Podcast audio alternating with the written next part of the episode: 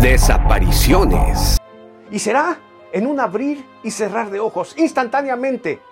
Pasarán a un lugar que no conocemos, desaparecerán de nuestra vista. La Biblia lo llama el arrebatamiento. Y es que desaparecerán todas aquellas personas, hombres, mujeres y niños, que decidieron creer en Cristo Jesús como su Dios y su Salvador. La Biblia describe esta desaparición de esta forma. Escúchala. En la primera epístola a los tesanolicenses, capítulo 4, versículo 16 y 17 dice, porque el Señor mismo, con voz de mando, con voz de arcángel y con trompeta de Dios, descenderá del cielo, y los muertos en Cristo resucitarán primero. Luego nosotros, los que vivimos, los que hayamos quedado, seremos arrebatados juntamente con ellos en las nubes Continuará. para recibir al.